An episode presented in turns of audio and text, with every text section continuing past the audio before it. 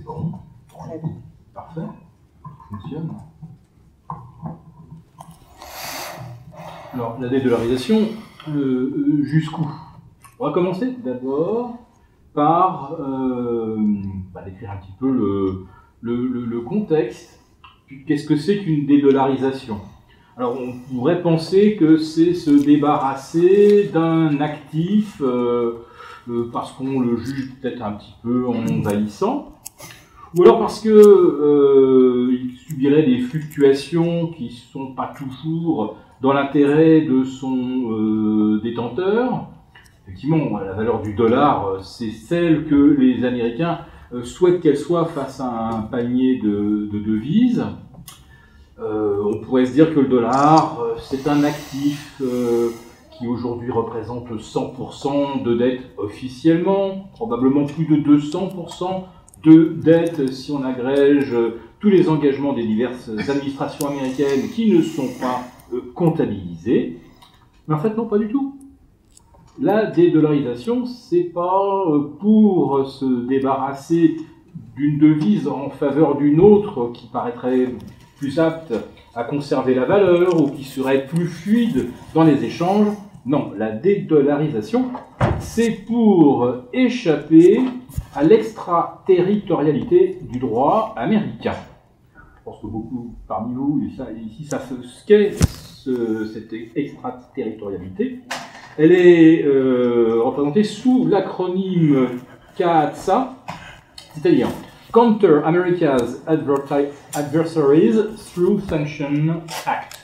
C'est-à-dire que euh, quiconque ne plaît pas aux États-Unis se verra sanctionné financièrement pour avoir commercé avec un pays euh, qui n'a pas euh, l'onction de Washington et du Pentagone.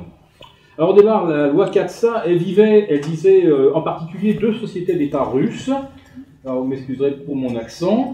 Rosso Borno Nexport et Rostec.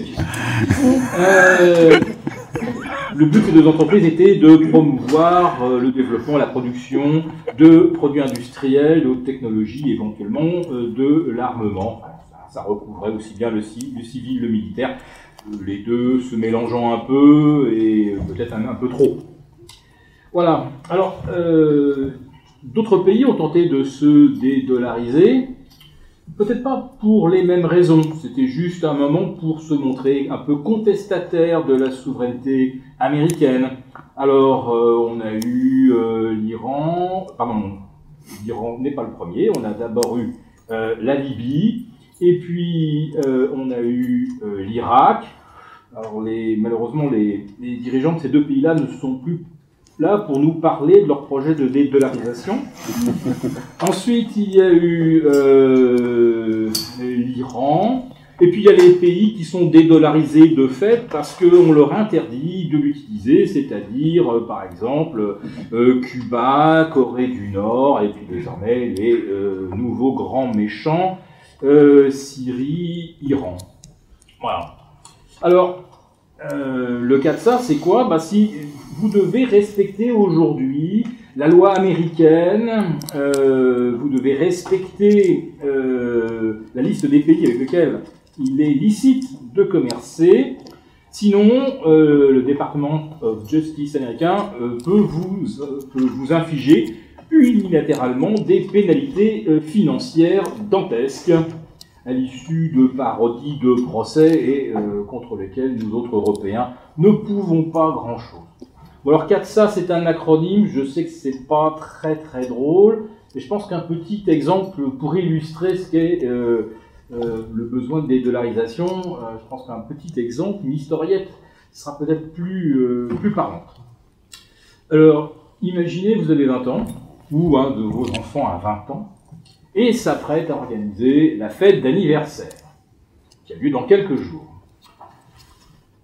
Pour euh, bien soigner ses invités, votre fils, votre fille, se rend chez euh, Nicolas et achète champagne, vodka, et règle le tout avec sa carte, sa American Express. Jusque-là, tout va bien. Puis arrive le jour euh, du 20e anniversaire, et là, un invité surprise sonne un peu plus tôt que les autres. Et il s'agit d'un commissaire français qui vous remet un document officiel émanant euh, du Department of Justice américain. Et euh, vous ouvrez l'enveloppe et là, stupéfaction, vous écopez d'une amende de 10 000 dollars.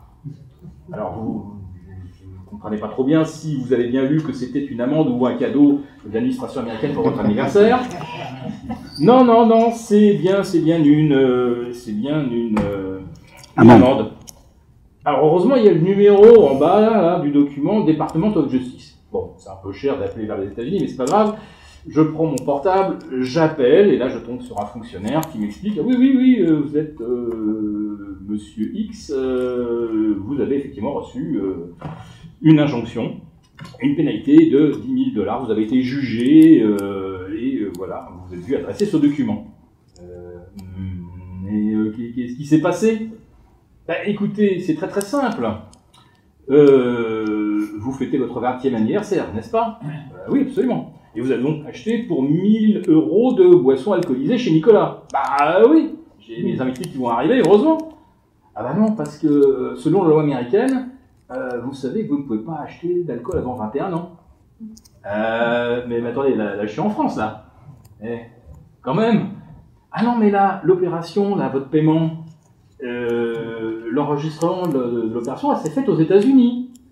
Donc, vous tombez sous le coup, de, la loi américaine. Vous avez acheté de l'alcool alors que vous aviez même pas 20 ans d'ailleurs, 19 ans et euh, 11 mois et euh, 30 jours. Euh, donc, euh, l'opération a bien été enregistrée par American Express USA. Vous avez donc payé avec un, un moyen de paiement américain de l'alcool à 20 ans. Vous êtes donc pénalisé. Mais attendez, ce n'est pas tout. Car Nicolas, Nicolas figure sur notre liste noire. Si vous aviez acheté votre champagne et votre vodka sur les Champs-Élysées au drugstore Publicis, ça passait très bien. Mais manque de bol, euh, Nicolas, c'est la liste noire. Bigre. Et alors moi, bien sûr, euh, je suis pas d'accord avec eux. Alors je leur dire, mais euh, là, là, c'est des lois américaines que vous, m'infligez, c'est des, pénalités, ça n'a pas cours en Europe, ça n'a pas cours en France. Je vais pas vous payer, hein Et Alors là, le gars que j'ai au du, du- fil, il se démonte pas du tout. Il dit, oui c'est vrai, j'ai peut-être pas les moyens de vous contraindre. Par contre, d'après la fiche du FBI, et d'après les relevés de vos conversations que m'a fourni la NSA, vos euh, mails et vos SMS, vous vous êtes inscrit, n'est-ce pas, euh, pour un master euh, de biologie des gastéropodes, deux ans, à Harvard, pour la somme de 80 000 dollars. Oui, vous avez bénéficié effectivement de euh, 20% de réduction parce que euh, vous avez payé les deux, années d'avance. Donc, euh, si vous ne payez pas cette amende de 2000 dollars, nous vous interdisons euh, l'accès au territoire américain. Ah, mais euh, ça ne va pas du tout parce que moi j'ai- payé 80 000 dollars pour aller euh, à Harvard. Ah ouais, mais là non, pas de chance, c'est pas remboursable parce que comme vous avez obtenu euh, 20% de réduction, c'est voilà une fois le, paiement est fait, c'est terminé. Donc vous ne venez pas sur euh, le territoire américain et vous vous asseyez donc sur vos 80 000 dollars. Bon, grosso modo, c'est un petit peu ça le euh, discours que euh, nous tiennent les, États-Unis quand on va commercer avec un pays ou une entité qui figure justement sur la liste noire américaine. Mais attendez, c'est pas fini. Parce que mon gars au téléphone, la DOJ, me dit, euh, en plus de ça, à votre anniversaire, d'après le FBI et la, NSA, dans la liste de vos invités, vous aviez également une, Tatiana euh, Dementieva. Et euh, vous l'ignorez peut-être, mais elle figure sur la liste également des oligarques qui sont sur notre liste noire. Donc si vous vous obstinez à fréquenter Tatiana, on vous, autor- on vous interdira également euh, l'accès sur le sol américain.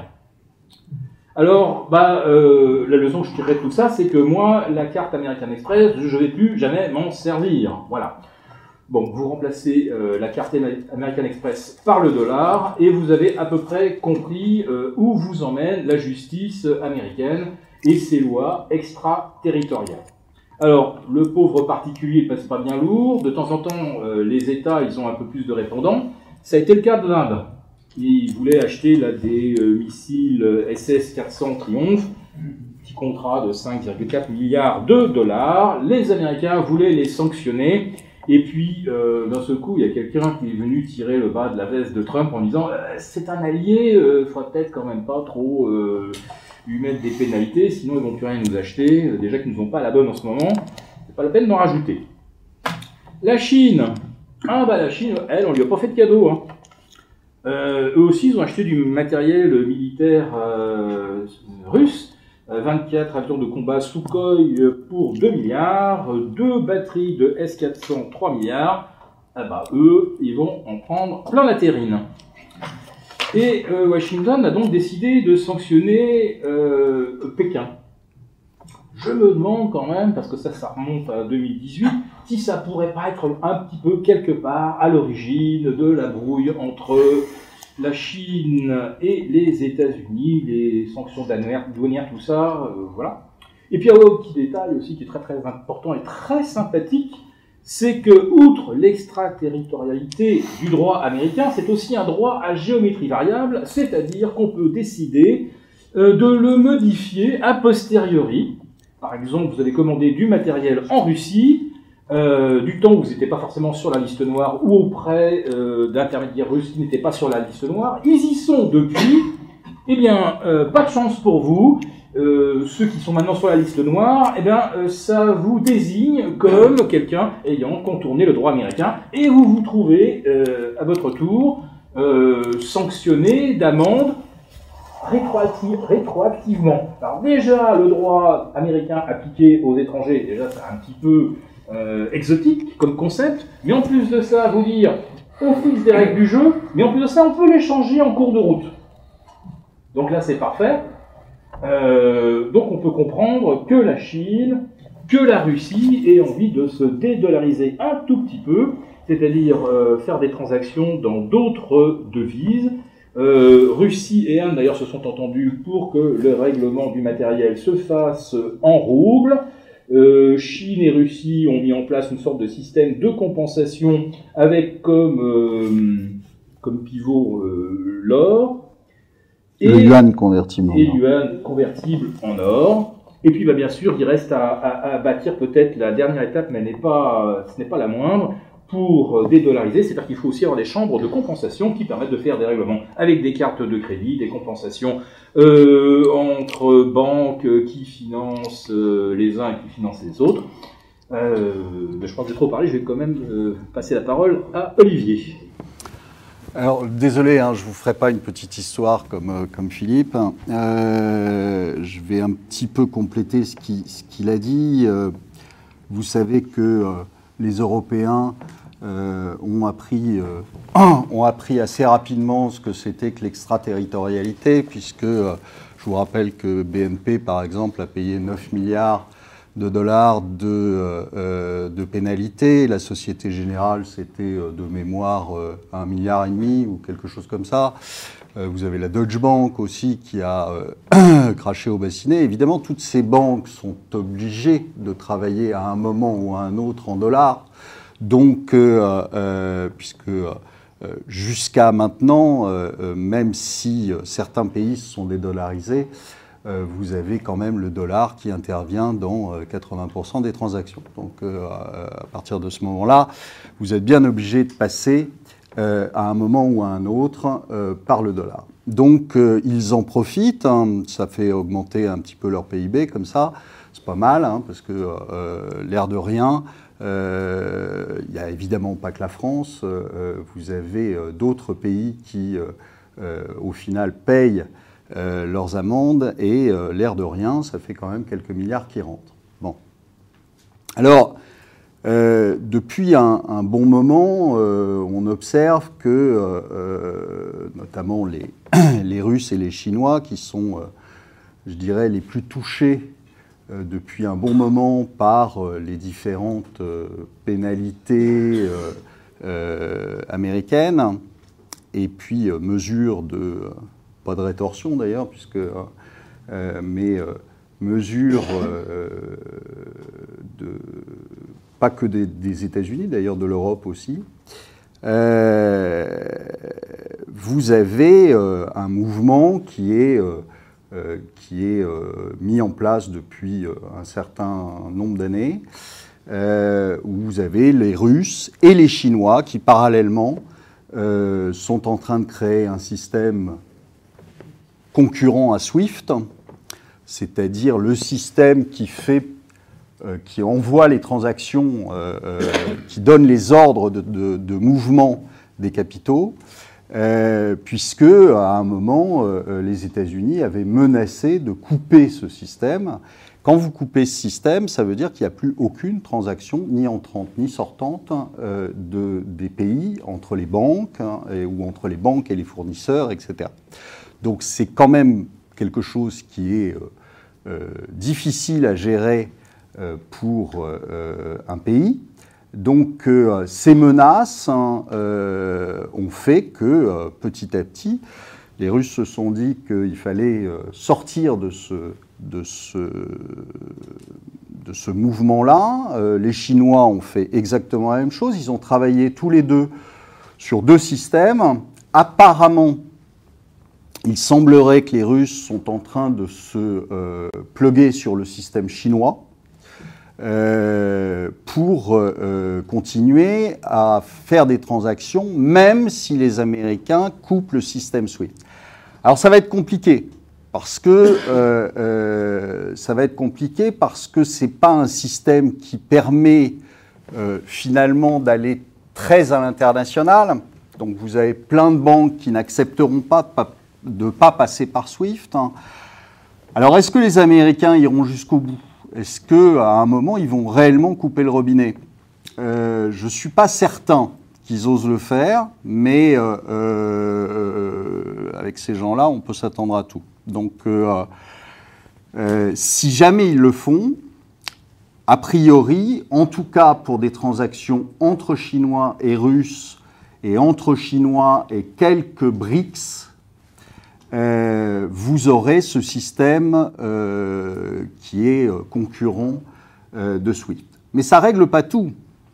C'est-à-dire qu'il faut aussi pouvoir se passer du dollar. Alors est-ce qu'on peut se passer du dollar, à votre avis? Ça va être compliqué. Ça va être compliqué. Alors on voit que les Russes ont vendu quasiment tout leur stock de bons du Trésor américain. Il leur reste une blague, enfin quelques, milliards euh, contre 80 milliards euh, début 2018, donc euh, ils ont quand même vendu pas mal. Alors malheureusement, vous avez encore les Chinois qui ont 1100 milliards. Ce sur quoi il faut mettre un petit bémol tout de même, c'est-à-dire que ça, c'est suivant les comptes de la BRI, de la Banque des règlements internationaux, sachant que euh, deux choses. La première, c'est qu'on a pu constater qu'on pouvait vendre très vite du dollar. C'est quand même l'actif le plus liquide au monde. Or, vous savez que euh, euh, fin d'année 2018, par exemple, hein, ils ont vendu en quelques semaines plusieurs centaines de milliards. Donc, ça peut se faire. Ça peut se faire sans forcément d'ailleurs faire décaler beaucoup le dollar. Euh, c'est tout l'intérêt d'ailleurs de cette monnaie. Euh, ensuite, mais ils en ont quand même encore un stock de, suivant ce qu'ils disent, de 1200 milliards euh, à peu près. Donc c'est les premiers détenteurs avec les Japonais. Ce sont les premiers détenteurs de, cette, de cette monnaie. Alors, est-ce que c'est embêtant pour eux et est-ce que ça peut les gêner euh, dans leur euh, désir hein, de se euh, dédollariser? Je ne crois pas. Et je crois pas pour une bonne et simple raison. C'est-à-dire que, quoi qu'il arrive, tout le monde s'attend à un effondrement du dollar tout le temps. Hein, dès que vous ouvrez un journal, on vous annonce que le dollar va s'effondrer. Le dollar n'est pas prêt de s'effondrer pour la bonne et simple raison que je vous dis, il y a une prime et cette prime, elle est due à la liquidité du dollar. Il n'y a qu'une seule monnaie, il n'y a qu'un seul actif au monde où vous pouvez acheter ou vendre 20, 30, 40, 50 milliards de dollars sans le faire décaler. Ça n'existe pas. Essayez de faire ça sur le franc suisse, vous allez avoir des surprises. Donc euh, euh, c'est le seul actif au monde qui va permettre si jamais il y a un pépin à un moment monétaire, euh, d'aller se réfugier. Même si les Chinois nous sortaient une monnaie, ce qui est une possibilité, même si les Chinois nous sortaient une monnaie, un yuan converti, basé entièrement sur l'or, etc., ce qui est une possibilité, on voit que depuis un certain temps, ils achètent massivement de l'or, hein, officiellement et officieusement. Euh, on a euh, certains calculs qui donnent euh, un, tonnage dans la réserve fédérale, enfin dans la réserve, dans la banque centrale plutôt chinoise, qui serait de 14 000 tonnes, alors que pour l'instant ils en déclarent 2003. 2003. Euh, ce qui ne serait pas totalement étonnant quand on sait que, d'abord, ils sont devenus les premiers producteurs, hein, euh, de 400, 460 tonnes très exactement, ils sont devenus les premiers producteurs, et quand on voit ce qui, se, ce qui passe euh, par les fondeurs suisses et qui arrive, qui transite par Hong Kong et qui arrive en Chine, on s'aperçoit qu'il y a en gros, en tout cas déclaré, euh, en gros 1400-1500 tonnes par an.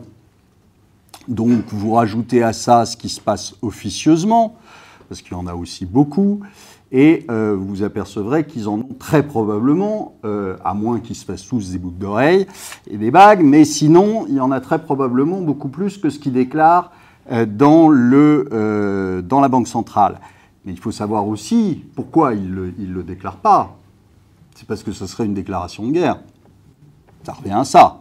C'est-à-dire, s'ils annoncent à un moment qu'ils en ont plus que les Américains à la Fed, croyez-moi, ça va bouger aux États-Unis. Donc, ils attendent très probablement d'en avoir un petit peu plus que ça. Parce que s'ils veulent garantir ne serait-ce que les échanges qu'ils ont avec les pays proches, il va falloir qu'ils en aient beaucoup plus que ça. D'accord? Ou alors que le prix monte beaucoup plus aussi. Et ils sont en Alors pourquoi je dis euh, qu'ils sont en train de préparer euh, ça depuis un, bon moment? C'est qu'ils euh, ont créé un standard or. Or pourquoi créer un standard? C'est pas pour faire des bijoux à 24 carats, je vous rassure. Ils ont créé un standard, c'est-à-dire qu'ils refondent absolument tout l'or qu'ils achètent, quoi qu'il arrive. Ils le refondent pourquoi? Ben Pour savoir s'il est bon s'il n'est pas fou au tungstène, par exemple. D'accord? Donc ils le refondent systématiquement. Ils font des lingots d'un kilo, qui sortent des meilleures fonderies suisses, en 4 x 9, c'est-à-dire 99,99% pur, et ils le stockent chez eux. Pourquoi ils font ça? Bah, Parce que l'intérêt, c'est quand vous avez créé un standard, c'est que tout ce qui n'est pas au standard ne vaut pas grand-chose. Et euh, ils ont derrière ça, l'année dernière, euh, en 2018, ils ont créé des contrats qui sont des contrats pour euh, acheter et vendre du pétrole avec les Russes pour s'échanger du pétrole payé en yuan, basé et convertible en or. Alors c'est un ballon d'essai.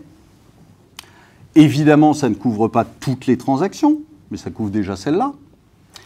Et euh, il est évident que euh, si à un moment, vu l'état des, autres systèmes monétaires, je peux vous parler de l'euro, c'est euh, un sujet qui me, fait des boutons à chaque fois, mais que j'en parle, mais si, si, vous pensez qu'aujourd'hui, on a vu, alors je ne sais pas ce que va faire monsieur, euh, monsieur Powell là dans quelques minutes, mais en tout cas j'ai vu ce que faisait monsieur Draghi.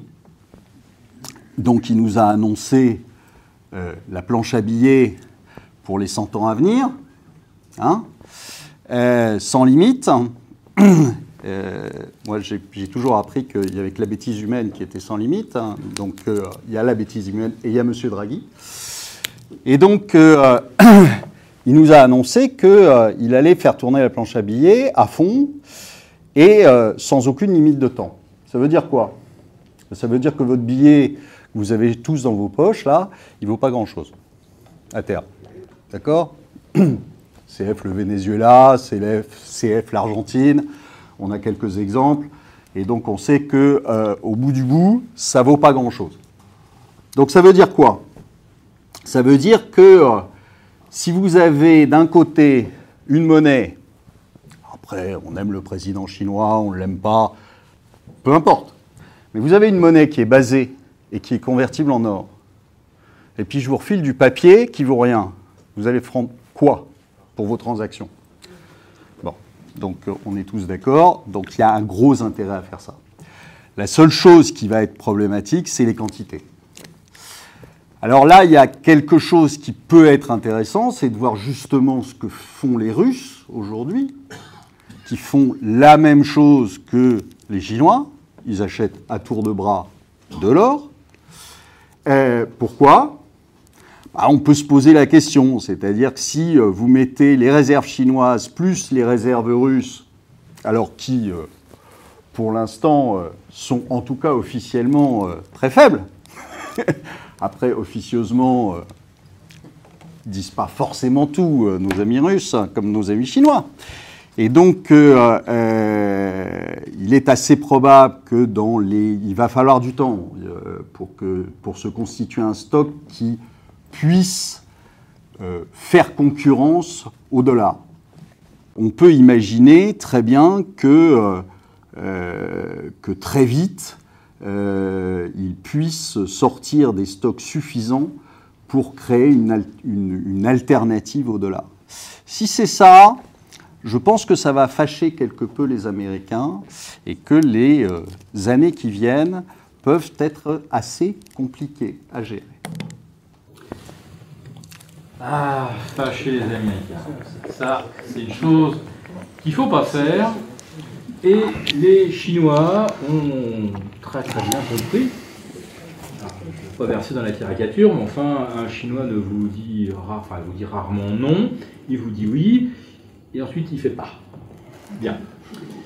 Mais ils sont aussi quand même très fins. Ils ont euh, un peu plus de 2500 ans de, de trading international à leur actif avec la route de la soie. Ils sont en train de la redimensionner, de la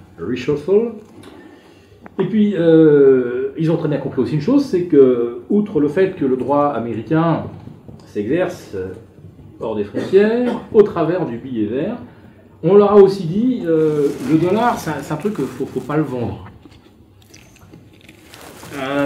bon, alors ils ont, accumulé des excédents, les, Chinois. Il participe au refinancement du trésor américain, euh, sans quoi le, brave américain ne peut plus acheter ce qui est fabriqué dans les usines chinoises qu'ont fait construire des entreprises américaines qui ont délocalisé en Chine. Euh, bon, je sors du sujet. Donc j'en reviens à la dédollarisation. Donc, posséder, au bout du compte, quel que soit euh, le moyen par lequel on l'a acquis, quelque chose dont on n'a plus le droit de se défaire parce que celui qui a émis la devise vous dit ça vous le vendez pas, ah, les Chinois se sont dit, ah, bigre. Ouais, mais si on le fait, ils vont se fâcher, les Américains. Ah, ils ont trouvé un truc. La dédollarisation à la chinoise. Ah, ça, c'est un bonheur. Alors, euh, Xi Jinping a présenté euh, à la planète entière son projet Route de la soie, euh, auquel beaucoup de pays ont envie d'adhérer. Actuellement, quand on fait le compte des pays qui en font partie plus ou moins, on dépasse quand même les 3 milliards d'habitants. C'est pas mal et ça va jusqu'en Argentine et jusqu'au Brésil pays qui ont été les premiers aussi à penser à se dédollariser un jour. sauf que là, ils pensaient surtout à commercer avec la Chine. Euh, la dédollarisation à la chinoise, bah, c'est quoi? Comme on n'a pas le droit de vendre le dollar, par contre, on a le droit de le prêter. Les pays qui veulent participer à la route de la soie, il va falloir créer des, des infrastructures. Même les Italiens en ont bénéficié d'ailleurs et ça. Euh, donc construire des autoroutes, des lignes de chemin de fer, des lignes de haute tension, des, euh, centrales thermiques en Afrique, en Asie, euh, en Océanie, enfin dans des tas de pays qui, croient dans un, dans un, mode de développement coopératif, etc., qui, espèrent se, raccrocher à la route de la soie. Donc ils disent Ah oui, oui, oui, oui, euh, super, ligne de chemin de fer, autoroute, centrale thermique, on en veut bien, prêtez-nous de l'argent. Ah ben, les Chinois, ils prêtent ce qu'ils ont. Ils leur prêtent des dollars. Et puis, au moment où on signe le prêt, euh, il est quand même marqué qu'au cas très très très improbable où vous ne rembourseriez pas votre prêt, parce qu'on sait que vous êtes euh, des, gens qui géraient, qui géraient parfaitement euh, bien les finances de vos pays, notamment en Afrique, on va quand même mettre un petit truc, un petit codicile, où si jamais vous ne pouviez pas nous rembourser nos dollars, vous nous fourniriez des matières premières qu'on aime bien, dont on a besoin. Et puis alors là, malheureusement, les Chinois ont fait trop confiance et des pays auxquels ils ont prêté n'ont pas remboursé les dollars. Par contre, ils ont remboursé en matières premières. Euh, et puis, bah, les Américains, qu'est-ce qui peut venir à ça? Bah, Pas grand-chose. Ils ont prêté imprudemment des dollars qu'on leur a pas rendus. Bah, ils en ont moins, mais ils ont plus de matières premières. Donc ça, c'est une excellente euh, façon de dédollariser. Alors la Russie n'en a pas eu besoin vraiment parce qu'ils euh, en avaient quand même beaucoup moins que les Chinois. Enfin, euh, la Russie a quand même fait un petit peu la même chose avec le Venezuela. Ils prêtent de l'argent et puis ils, seront remboursés en, pétrole. Alors, euh, Olivier a évoqué les stocks d'or achetés par la Russie. Donc l'année dernière, c'était 274 tonnes. Cette année, au 30 juin, c'était 145 tonnes. Donc c'était fin de premier semestre. On était parti presque sur un rythme de 300 tonnes cette année. Et euh, alors que la Russie accélère ses achats euh, d'or, on s'aperçoit aussi qu'ils sont totalement désendettés. Au 1er janvier, euh, les Russes étaient, la Russie était encore endettée à hauteur de 1,5 de son PIB, contre 100 pour les États-Unis, 200 si on, agrège tout, 240 pour le Japon, et j'en passe. Donc, la Russie était totalement désendetté, je pense, à la, moitié du premier trimestre, et désormais, il présente un endettement négatif de 1,25% du PIB. Je referme la parenthèse pour revenir à mon sujet qui était l'or. Donc, euh, on va dire qu'en l'espace de deux ans, la, Russie en aura acheté plus de 500 tonnes. Et aujourd'hui, le stock serait officiellement de 2113 tonnes, plus euh, éventuellement 150 tonnes de plus à la fin de l'année. Alors, ça paraît pas colossal par rapport euh, au stock d'or euh, allemand, français, euh, américain, enfin, quoique personne depuis 40 ans n'a pu constater à quoi ressemblait le stock d'or américain. mais enfin, le deuxième pays en Europe qui possède le plus d'or, c'est l'Italie, hein, devant la France. Et je crois que c'est de l'ordre de 2900 tonnes. encore trois trimestres et la Russie aura le même stock d'or que l'Italie, avec quand même un PIB qui ressemble quand même pas à celui de l'Italie. Donc on va dire que le ratio entre l'or et la quantité de roubles en circulation, ou celle qui peut être appelée dans des transactions euh, financières, ça commence, quand même à ressembler à quelque chose. Alors c'est vrai que la Chine, avec ses 14 000 milliards de PIB aujourd'hui, euh, bah, s'ils avaient 14 000 euh, tonnes d'or, ça pourrait représenter quelque chose. Et ça ne serait pas encore le ratio qu'on a en France, Allemagne, Italie qui est euh, d'environ 2%. C'est-à-dire que les stocks d'or aujourd'hui, euh, dans les pays occidentaux, c'est environ 2% du PIB. Euh, la Russie, elle est dans les clous. Voilà. Donc je ne sais pas si tu veux rajouter quelque chose là-dessus, mais je pense que c'est quand même une, bonne base de réflexion.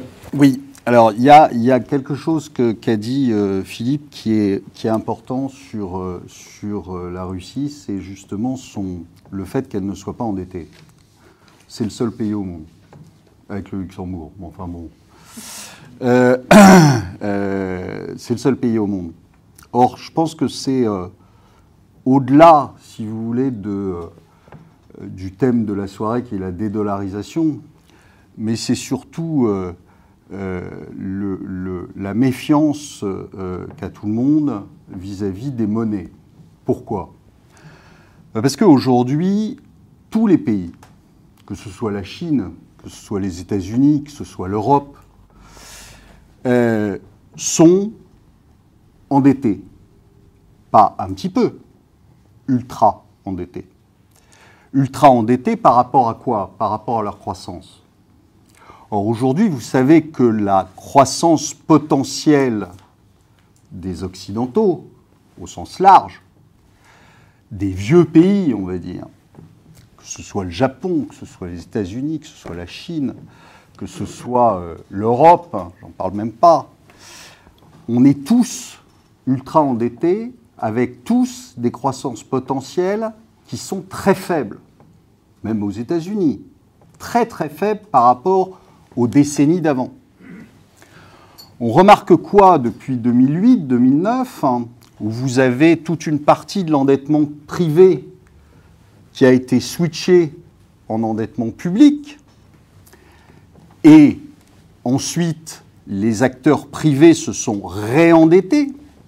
Aujourd'hui, les Américains sont plus endettés qu'ils ne l'étaient en 2007.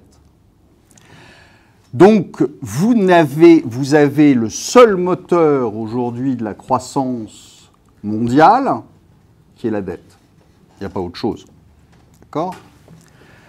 Alors, s'endetter, c'est pas grave quand vous avez les moyens de rembourser.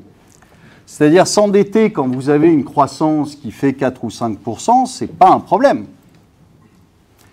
Quand vous êtes endetté, mais que vous n'avez pas les moyens de rembourser, qu'est-ce que vous faites? Alors, pourquoi cette, pourquoi cette croissance potentielle baisse? Pour plein de raisons. Des raisons démographiques. Alors là, la Russie, par exemple, d'ici 2050, vous êtes 146 millions. Euh, d'ici 2050, il y aura 20 millions de moins d'habitants. C'est beaucoup. C'est beaucoup, 20 millions de moins d'habitants. Alors peut-être que euh, si on prend un deuxième mandat de Macron, euh, vous aurez des réfugiés politiques en Russie, français. Ça fera remonter un peu la population. Mais sinon, malheureusement, s'il n'y a pas ça, il y aura 20 millions d'habitants de moins. Donc quand vous avez des pays qui vieillissent, en Chine c'est pareil, au Japon j'en parle pas, en Allemagne c'est fini, D'accord L'Allemagne, c'est le Japon d'il y, a, y a 20 ans. Euh, donc euh, l'Italie, c'est pareil. Pourquoi? Bah, Parce que vous avez des taux de fécondité qui sont largement en dessous des 2,10, qui sont le, taux auquel on renouvelle la population. Donc 1,74 pour, euh, pour les Russes, on est à 1,80 en France. Vous êtes à 1,32 en Grèce, vous êtes à 1,30 en Italie, vous êtes à 1,35 en, Espagne. Donc on a tous largement des taux de fécondité qui sont très en dessous de ce qu'il faudrait pour euh, conserver une population euh, euh, de jeunes et dynamiques. Et donc ça veut dire quoi? Ça veut dire que votre croissance potentielle est plus faible. Elle est plus faible, euh, on va dire qu'en Europe, par exemple, euh, c'est euh, entre, entre moins 1 et plus 1, quoi. Donc autour de 0. Et ça, ça veut dire quoi? Ça veut dire que vous ne pouvez pas rembourser les dettes. Donc qu'est-ce que vous allez faire? Vous n'avez pas 36 000 moyens. Vous allez faire ce que M. Draghi a annoncé. C'est-à-dire que vous allez faire tourner la planche à billets jusqu'à ce que la monnaie se déprécie, et donc ne vale plus rien, et à ce moment-là, vous aurez remboursé de fait les dettes. Ou alors vous faites un défaut de paiement, mais un défaut de paiement, ça peut énerver. Bon, après. Euh. Et donc, euh, c'est quand même le bon moyen, ce qu'on appelle l'hyperinflation. D'ailleurs, c'est un mauvais terme, mais ce qu'on appelle l'hyperinflation. Et donc, euh, en fait, je pense qu'au-delà du thème de la dédollarisation, c'est la méfiance que les gens ont dans la monnaie. Euh, parce qu'on sait que ça se terminera mal et que ça ne peut que se terminer mal. C'est-à-dire que vous n'avez pas d'autres moyens. Ou alors il faudrait que tout d'un coup on trouve une idée géniale qui fasse que euh, comme l'électricité, mais enfin c'est déjà fait l'électricité. Hein. donc euh, le moteur à explosion, c'est aussi déjà fait. Donc euh, euh, il faudrait qu'on trouve une idée géniale qui fasse que tout d'un coup on reparte sur des croissances importantes. Et ça, malheureusement, vous savez qu'en ce moment, la, la, grosse question est peut-on avoir une croissance importante et ne pas emmener la planète dans le mur? Donc, euh, il faut peut-être réfléchir à un nouveau modèle. Ce qui fait que, euh, euh, finalement, nos amis russes qui n'ont plus de dette ne sont pas les plus mal lotis, on va dire. en tout cas, beaucoup moins que certains pays. comme nous. Hein. si vous voulez que je vous donne le taux de dette en France, hein, qui est loin des 98% annoncés, puisque vous avez, si vous comptabilisez la totalité des engagements de l'État divers et avariés, 5700 milliards. 5700 milliards pour un PIB qui tourne autour de 2004. 2004. Ouais, Donc ça fait quand même plus de deux fois la mise. Et donc forcément, ça va être compliqué. Alors pourquoi ça va être compliqué? Je vais vous faire un petit calcul. C'est euh, la dette. Je vais, je vais vous faire la dette pour les nuls. Alors la dette pour les nuls, c'est quoi? Eh bien, c'est tout simplement quand vous avez dépassé les 100% du PIB. Qu'est-ce qui se passe? Eh bien, il se passe que, on va prendre l'exemple japonais, 250% du PIB en dette. Pourquoi croyez-vous que euh, Monsieur Kuroda, qui est le patron de la Banque centrale japonaise, la BOJ, à chaque fois que les taux remontent au-dessus de zéro, arrive à la télévision en disant papa, vous m'avez mal compris, j'achète tout et je fais redescendre en dessous de zéro. Pourquoi il fait ça? Tout simplement parce que si vous avez des taux qui montent de 1 point au Japon, ça fait 2 points et demi à servir. D'accord? 2 points et demi à servir Comment vous faites quand vous avez 0% de croissance? Vous ne faites pas. D'accord? Donc qu'est-ce qui se passe au Japon? Eh bien, il se passe que vous avez 7 à 8% de déficit budgétaire par an. Donc votre dette augmente inexorablement. Donc je vous annonce les choses. Euh, l'année prochaine, ça sera 260, et puis après 270, et puis après 300. Bon. Et donc ça veut dire quoi? Ça veut dire que vous êtes obligé d'imprimer des billets à chaque fois. Et si vous imprimez des billets, que vaut votre billet? Rien. D'accord? Donc, euh, finalement, c'est une bonne nouvelle pour les Russes, c'est une très mauvaise nouvelle pour le reste du monde. Et c'est pour ça que euh, je pense qu'il faut aller au-delà du problème de la dédollarisation, mais que c'est une véritable défiance dans les pire que dans la monnaie d'ailleurs, dans les modèles économiques qu'on a en Occident. Voilà. J'ai plombé l'ambiance, c'est bien. moi, je voudrais pas remuer des, souvenirs douloureux, mais il faut quand même se souvenir que la Russie a fait euh, défaut. 1997, si ma mémoire est bonne. les silences n'étaient pas complètement rétablis aussi. Au tournant de l'an 2000, enfin tout ça, c'était un peu pénible. Et euh, la Russie a découvert au cours de ces années-là quand même que bah, c'est quand même vos, créanciers qui vous tiennent. Hein.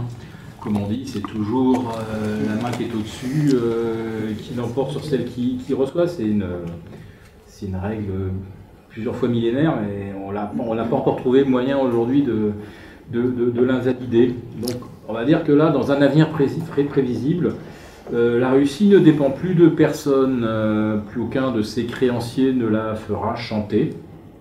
Et les Chinois aimeraient bien être dans la même euh, situation, parce que eux aussi, ils en accumulent des dettes, beaucoup, beaucoup, beaucoup. En ce qui concerne le Japon, bah, là, du point de vue du tandem Abe Kuroda, vive le dollar. Mmh. Parce que si le dollar rapporte pas, euh, aujourd'hui, bon, c'est moins qu'il y, a six mois, enfin, c'est encore 1,60 sur 10 ans, c'est encore euh, de l'ordre de 2,15, 2,20 sur 30 ans.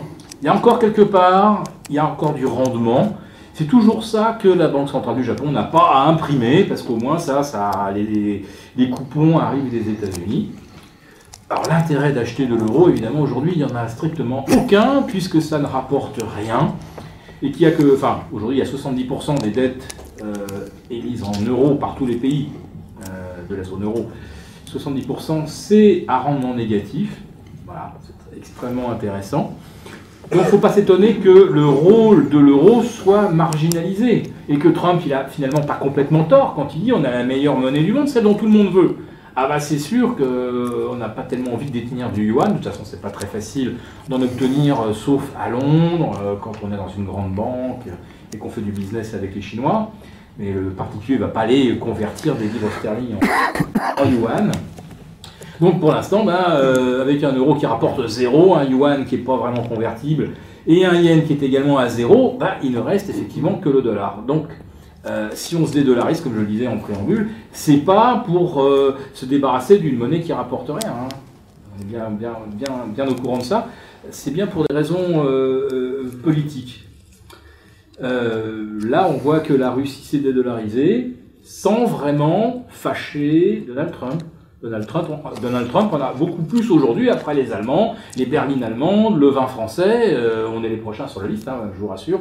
Si jamais ils arrivent à trouver euh, un accord bancal, mais qui sauve la face de tout le monde avec les Chinois, on est clairement sur la liste de ceux qui allons en prendre plein d'intérim dans un avenir que je pense pas si lointain. De toute façon, Trump a besoin euh, d'ennemis, euh, il a besoin de faire haïr euh, à ses électeurs, c'est un peu leur profil, c'est son fonds de commerce, il sait très bien le faire, il faut qu'il continue là-dessus. S'il parvient à démontrer qu'il a mis au pas les Chinois ou qu'il a obtenu ce qu'aucun des autres présidents avant lui n'avait obtenu, il sera très très bien placé. S'il s'en prend à l'Europe, tout le monde trouvera ça finalement tout à fait juste. les échanges ne sont pas ne sont pas faire de, son point de vue. Euh, donc, on va certainement subir des, surtaxes, ou si on, ne les subit pas, c'est qu'on aura cédé sur plein d'autres choses. Mais en tout cas, euh, c'est sûr qu'on on est faible et euh, ça va nous coûter encore assez cher. Alors, moi je dirais que la, la dédollarisation pour l'instant ne gêne pas trop les Américains sur un plan politique tant qu'effectivement, il n'y a pas Clearstream, un, organisme de compensation pour les transactions financières, qu'il n'y a pas un SWIFT pour permettre de, fluidifier tous les paiements internationaux. Donc pour l'instant, euh, c'est pas euh, pas s'exposer à la fureur américaine que de, dédollariser un petit peu. Par contre, euh, les Chinois, effectivement, ne peuvent pas se débarrasser massivement euh, des dollars qu'ils détiennent. Mais malgré tout, le yuan, le yuan recule. le rouble suit la trajectoire inverse. Alors je ne suis pas spécialiste du rouble du tout. Je regarde simplement quelle est la politique budgétaire qui est menée, en Russie depuis 4 euh, ou 5 ans par la, patronne hein, de la Banque centrale, Madame Niaboulina. Euh, c'est quand même de la grande, austérité euh, budgétaire, c'est presque géré à l'allemande. Euh, aujourd'hui, les finances sont saines, le, rouble est une monnaie que des gens pourraient vouloir détenir, en se disant on ne risque pas la banqueroute dans, deux ans ou deux mois comme l'Argentine. Et puis il y a un autre pays alors, qui déteste la Russie mais qui fait un petit peu pareil, c'est la Pologne. La Pologne avec un taux de croissance euh, deux fois supérieur, euh, voire deux fois et demi supérieur à celui de la France, nettement supérieur à celui de l'Allemagne. Alors ils ont un avantage, les Polonais, ils n'ont pas l'euro, et en plus de ça, ils achètent de l'or, eux aussi. Ils ont acheté 125 tonnes, je crois, au premier trimestre. Ça a un peu surpris tout le monde. Mais enfin, on commence à voir des gens qui se disent euh, gérer une monnaie comme l'euro, c'est pas bon. Gérer une monnaie comme le dollar en euh, s'en servant d'instruments de pression politique, c'est pas ce qu'on veut non plus. Donc, euh, je veux dire que la dédollarisation, c'est aussi un chemin qui fait son, enfin, c'est un concept qui fait son chemin également hors des frontières de la Chine, euh, de la Russie et de quelques autres qui ont été sévèrement punis pour l'avoir envisagé il y a une dizaine d'années. Je crois que c'est un, en fait, on est en train d'assister à, un énorme combat, c'est-à-dire c'est la fin, euh, c'est la fin d'un système. Euh, on a, pour les raisons que je vous ai données tout à l'heure, on a un système qui est en, train de, mourir.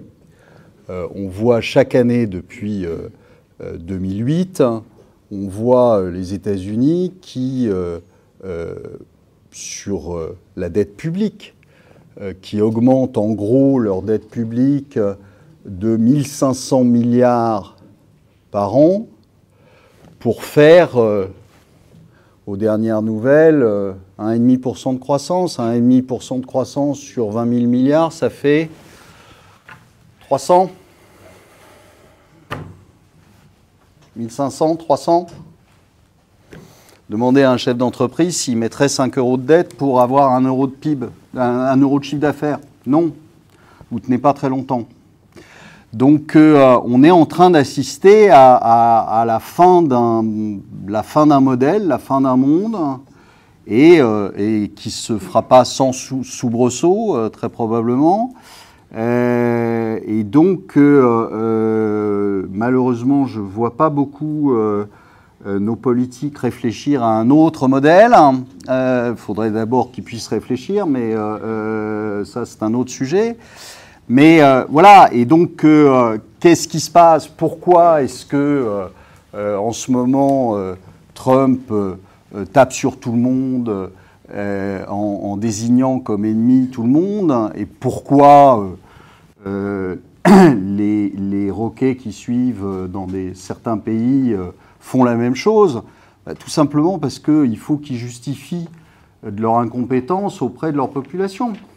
Et donc, euh, il faut se trouver un, ennemi, parce que euh, c'est plus facile de dire que euh, si on est en récession, c'est parce que on est en guerre commerciale avec la Chine. Mais si vous regardez réellement la guerre commerciale avec la Chine, c'est dans la récession, si vous voulez, ça va compter pour 5%, pour 10% de la récession. C'est tout. Ça n'est en aucun cas la cause de la récession. Et donc, euh, mais il lui faut, euh, il lui faut, une, il lui faut un, coupable. Donc, euh, c'est les Chinois, ça sera demain, en effet, les Européens. et les Chinois, ça les arrange. Pourquoi? Parce que le contrat implicite qu'il y avait en Chine depuis plusieurs années, c'est quoi? C'est euh, de la part des oligarques euh, chinois, c'est on vous fait une croissance à deux chiffres, de 12, 13, 14% Nous, on va se gaver comme des porcs, et puis pour la population, il y aura des miettes. Mais les miettes de 14% de croissance, c'est des belles miettes. Là, le problème, c'est qu'il n'y a plus 14% de croissance. Ils sont en récession, les Chinois. D'accord? Alors ils tiennent comment? Ils investissent comme des fous. Jamais un pays dans le monde et dans l'histoire n'a investi autant que les Chinois. Ils vous construisent des villes, il n'y a personne dedans, mais ils ont construit des villes. Le problème, c'est que ça vous fait de la croissance instantanée. Vous construisez une ville, payez les gars qui, sont en train de la construire. Payez un peu au lance-pierre. Mais enfin bon, vous les payez quand même un peu. Donc vous les payez. Et au départ, il y a de la croissance, puisqu'il y a du chiffre d'affaires, de sociétés qui montent euh, des, Et après, vous ne les vendez pas. Qu'est-ce qui se passe? Et les gens ne peuvent pas les occuper. Qu'est-ce qui se passe? Terminé. Et la dette se retrouve dans la banque. Bon. Donc, euh, c'est gigantesque. L'endettement chinois qui a été fait en 4-5 euh, dernières années, sur les 4-5 dernières années, c'est gigantesque. On n'en a jamais vu. Pour vous donner une idée, à un moment, l'investissement correspondait à plus de 40% du PIB chinois. C'est du jamais vu dans aucun pays. Même le Japon, dans les années 80-90, desquels on disait ils, ils bétonnent le fond des rivières parce qu'ils ont, tellement de pognon qu'ils ne savent pas quoi en faire. Vous avez vu ce que ça donne maintenant. Là, les Chinois sont en train de faire la même chose, mais fois, fois, fois 4, 5 par rapport aux Japonais. Et donc, euh, euh, la vraie question, euh, je vous dis, au-delà de, de, la dédollarisation, au-delà euh, du, fait que la Russie n'a pas de dette, que les Européens en ont, c'est euh, réellement se poser la question de savoir euh, ce, qui va, se passer après. Le fait qu'on va se prendre le mur, il est inéluctable. On va se le prendre. Puis on va se le prendre vite, fort.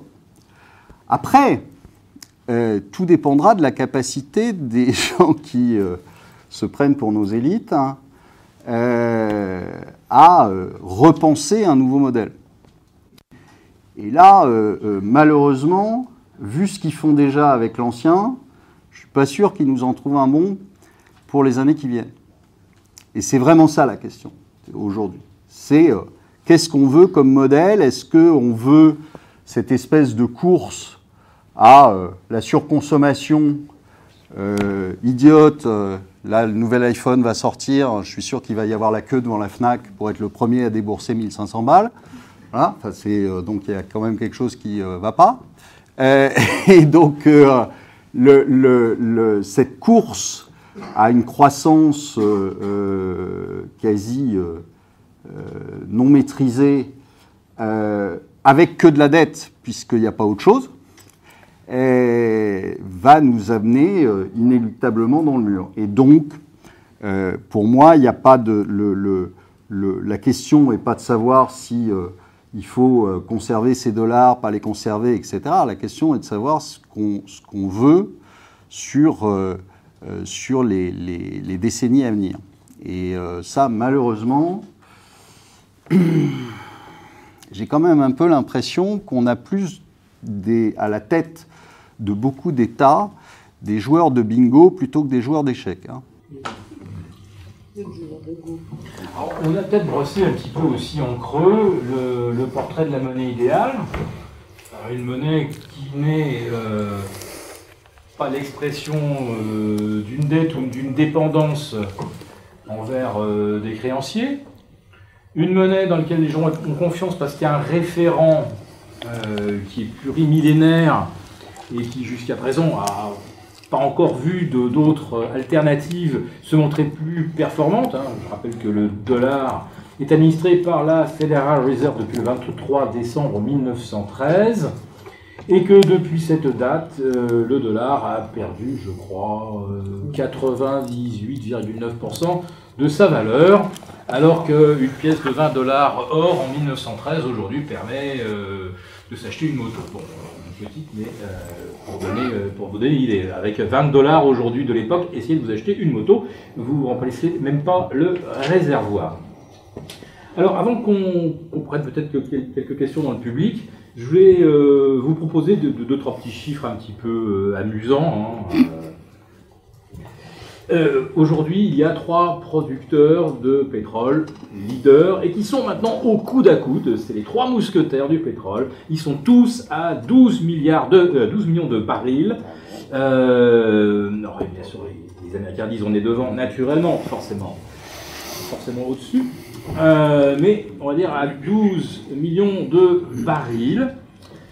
Alors, vous avez les États-Unis, ils produisent effectivement beaucoup de pétrole, mais ils ne produisent jour après jour que de la dette et euh, ils n'accroissent pas leurs réserves de change. Bon, vous nous direz, leur monnaie, c'est elle qui sert de réserve de change, donc à la limite, si vous voulez acheter quelque chose, ils achèteraient peut-être du dollar s'ils allaient au bout de leur logique. Euh, L'Arabie Saoudite, ah, ça c'est amusant, vous allez voir. Euh, L'Arabie Saoudite, là, il y a un mois, leurs réserves de change, ou leurs réserves, hein, c'est-à-dire or, devises diverses, dollars, euros, yens, yuan, euh, c'était 527 milliards de dollars. Aujourd'hui, la Russie, qui n'a plus de dollars, et qui a pratiquement tout converti en or, a aujourd'hui 525 milliards de réserves. Autrement dit, euh, la Russie est en train de passer devant l'Arabie, et l'Arabie aujourd'hui, je crois que c'est 60 ou 65% d'endettement. Voilà. Euh, L'Arabie, il y a 15 ou 20 ans, n'avait pas de dette. Voilà, donc euh, le premier producteur de pétrole au monde, c'est les États-Unis, c'est le pays le plus endetté au monde. L'Arabie Saoudite, c'est le deuxième producteur au monde. Et désormais, c'est un pays endetté avec des réserves de change qui fondent. Et la Russie, qui est le troisième producteur, a aujourd'hui des réserves de change qui augmentent. Enfin, réserves de change convertibles à partir du stock d'or. Voilà, donc je dis simplement qu'il euh, y a aussi des espèces de, grands mouvements tectoniques euh, planétaires qui montrent un petit peu comment évoluent les, rapports de force. Je vous laisse euh, méditer sur de quelle façon ces rapports sont en train d'évoluer.